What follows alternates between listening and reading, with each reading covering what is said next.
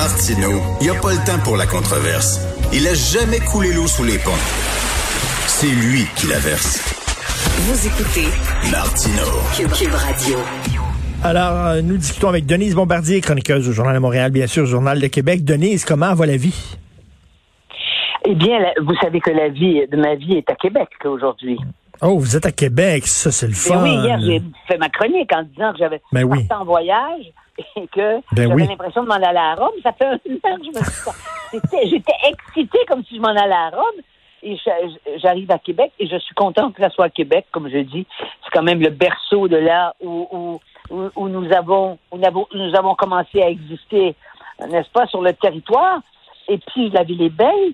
Et puis, on est en orange. Mais moi, je peux y aller parce que je suis moi-même en zone orange.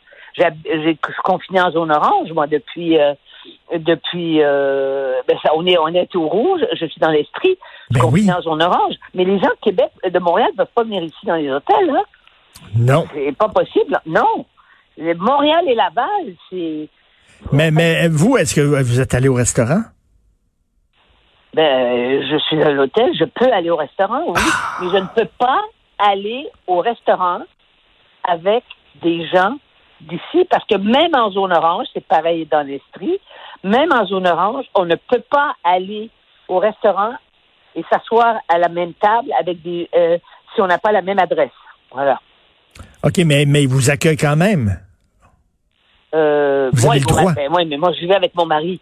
Alors, je, mais je peux pas avoir mes amis, mes amis, mes amis euh, de Québec, de la ville de Québec. Je peux pas.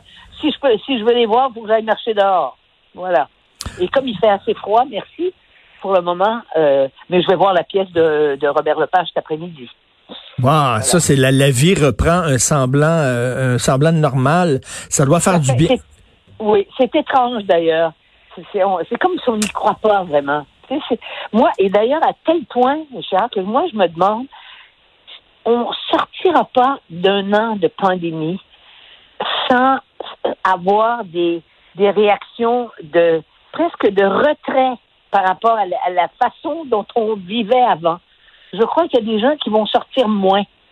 Parce que on a été très. C'est là que je me rends compte à quel point on est marqué par la, par le confinement. Parce que le confinement, disons-le bien, c'est la prison. Or, on sait que les gens qui habitent, qui habitent, les gens qui font de la prison, quand ils sortent de prison, ils restent en prison. Il y a, il y a une- il y a une période, en tout cas, où ils doivent s'adapter Hmm. euh, à la vie normale. Et je pense que ça va être comme ça pour beaucoup de gens.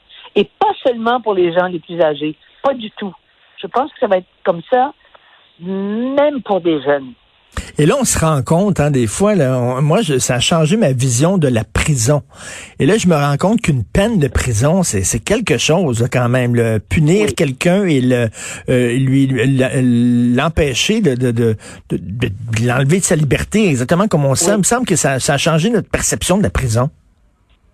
Euh, au, point où vous diriez qu'il faut abolir les prisons? Non, non, non, absolument pas, bon, du tout, là. Du Bon, tout, mais sauf, mais sauf que je me rends compte que c'est quand même une peine sévère, là. C'est quand de, de, de, de, dire que quelqu'un, reste Oui. à l'intérieur tout le temps, là. Pas évident. Oui.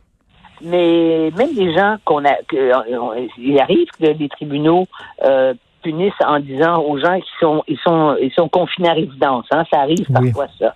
Mais confinés à résidence pour ben c'est comme ce qu'on a vécu nous. C'est exactement ce que l'on vit. Et il y a des gens, il y, a- des gens qui disent euh, lorsqu'ils sont retournés euh, au restaurant, là, euh, les gens qui, bon, les, les- ceux qui étaient en zone rouge, puis finalement la zone est passée orange. euh, quand ils sont allés au restaurant, euh, qui, qui avaient quasiment le goût de pleurer, qui étaient vraiment saisis d'une grande émotion. Est-ce que été un peu vo- votre cas à vous? Euh, oui, d'une certaine façon. Mais moi, je suis pas allée au restaurant comme tel. Mais euh, c'est curieux, je suis allée faire, j'allais enregistrer une émission à Radio-Canada, un quiz qui va passer, je crois, cet été. Puis on était complètement, euh, ils nous ont assis euh, dans le studio avant de commencer l'émission, avant l'enregistrement, et on avait des grands panneaux en plexiglas.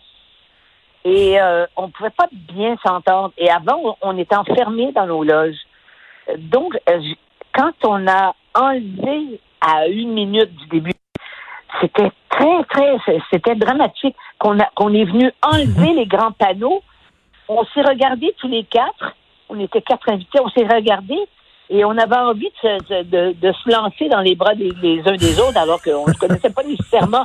Ça faisait, c'est très, très étrange parce que nous avions été interdits de contact, isolés, même avant, même avant l'émission. Alors c'était, c'était vraiment étrange. Mais de toute façon, j'ai des émotions partout. Écoutez, l'autre jour, j'étais dans ma voiture, il y avait à la radio, c'était des chansons nostalgiques, là, des belles chansons de la chanson française. Ben, j'ai été obligée quasiment. En fait, j'ai presque arrêté mon auto. J'ai fait le plein plus vite parce que je voyais plus rien. Je pensais qu'il pleuvait. Je mettais mes... Pas qu'il pleuvait. Je mettais mes, mes, mes essuie-glaces. C'était mes yeux qui coulaient. Ça nous met dans des états incroyables. Mais c'est vrai, mais c'est vrai qu'on est extrêmement sensible. Ah oui. Et, et, et extrêmement... Et, à, fleur, à fleur de peau. Oui, mais nous, on ne battrait pas des gens. Vous et moi, je pense pas qu'on battrait des gens et qu'on les traiterait de tous les noms, mais c'est ce qui se passe dans les dans les c'est ce qui se passe quand on fait les courses. Oui, hein, c'est ce qui se passe dans les grandes surfaces. Ça, dans les grandes surfaces, là, euh, je vous dis que les caractériels qui rentrent là avec leur chariot, vous avez intérêt de vous tasser parce qu'ils conduisent ça comme des comme des Formule 1, là puis, euh, puis passe vite, vite, puis vous passe par-dessus. Vous êtes devant, vous êtes vous êtes devant les petits pois. Là. Supposons vous êtes devant le, le, rayon des petits pois. Ils vous passent par-dessus, ils vous poussent pour aller chercher leurs petits pois. Je veux dire, il y a des comportements humains qui sont euh, quoi.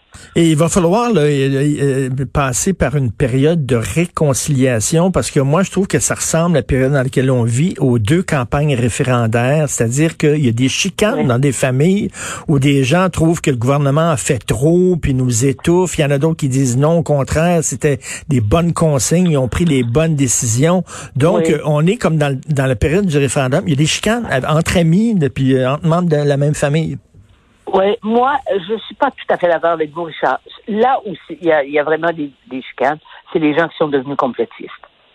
Moi, j'en connais, là, qui sont devenus, euh, qui ont basculé là-dedans, j'en connais même en Europe, commencé à recevoir des, des courriels d'amis européens, là, dont, des Français dont jamais j'aurais pu imaginer. Ah oui? Ah, ben, ça. Mais c'était c'est effrayant.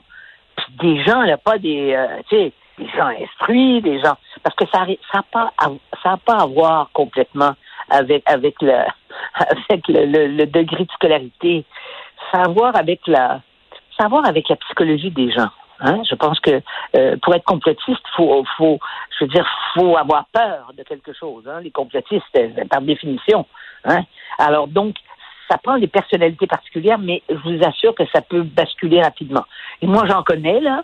Euh, j'en connais dans mon entourage et ces gens-là, je ne veux plus les voir après. Ça, c'est clair. Ah oui? Ils vous ont ah, déçu. Ben, écoutez, quelqu'un qui vous dit le lendemain de, de la de l'occupation du Capitole à Washington, hein, quand ils sont quand, tous ces déments sont entrés pour hmm. aller tuer du monde, pour aller les kidnapper, on le sait maintenant là, et qui vous dit mais mais, euh, mais en fait c'était la maison du peuple et c'est le peuple qui est entré Auriez-vous envie d'aller manger avec lui après? Pensez-vous qu'il va changer d'idée? Et là, je vois, et là, sur les vaccins, la pire chose qui pouvait arriver, j'ai fait mon papier ce matin là-dessus en disant, quand on sera vacciné, ça veut dire que la pandémie sera arrêtée. C'est pas tout à fait vrai, mais enfin. Mais euh, avec avec l'histoire du, du de l'Astra, hein, avec le là, c'est pas des pas des petits pays, là. Ben non. Les petits pays se permettent des. les petits pays, c'est comme des pays laboratoires. Tu sais, ils fait des affaires. Mais là, vous avez l'Allemagne, vous avez la France, vous avez l'Italie. ils attendent la décision de la, de la, au fond de, du Conseil de l'Europe européen là-dessus. Mais ici, je le vois ce matin, les commentaires sur mon à partir de, de ce que j'écris. Mais là, il y a des gens qui veulent plus, qui veulent pas absolument pas l'avoir. Oui, mais comme vous dites, là, c'est pas c'est pas des, des, petits pays, là, là c'est tous les pays européens. Mais d'un autre côté, l'OMS dit il y a pas de problème. Fait que là, on dit ben attendez, attendez une minute, là, les, ces pays-là ont décidé de mettre ça sur pause. L'OMS dit qu'il n'y a pas de problème. Qui croire? Eh bien, ce qu'on sait, une, on sait une chose, c'est que M. Trudeau a eu des problèmes avec pour nous faire entrer des vaccins Pfizer et tout. Hein, les, vaccins, il y a eu, on le sait qu'on était en retard, on le sait, n'est-ce pas?